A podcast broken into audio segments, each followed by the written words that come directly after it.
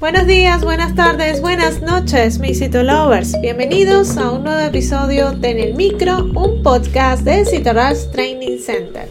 El primer podcast en habla hispana que trata temas de citopatología y marketing digital en salud. El día de hoy les habla, como siempre, su servidora Dai García y les vamos a hablar en este episodio de la microscopía electrónica dentro de las técnicas de preparaciones citológicas. Comencemos.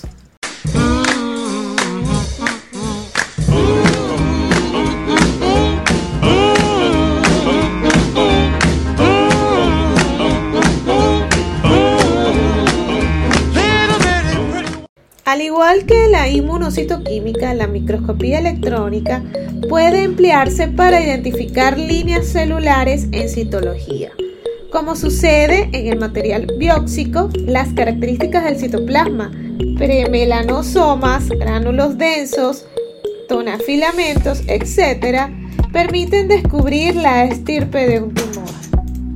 Las características de las microvellosidades de superficie se han utilizado para diferenciar el mesotelioma epitelial del adenocarcinoma.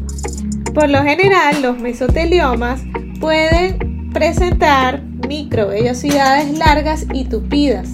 Tanto en las del adenocarcinoma son un poco más escasos, ralas y más cortas. Sin embargo, existe un cierto grado de solapamiento. Lo ideal es que el material que se emplee en la microscopía electrónica se fije con glutaraldehído.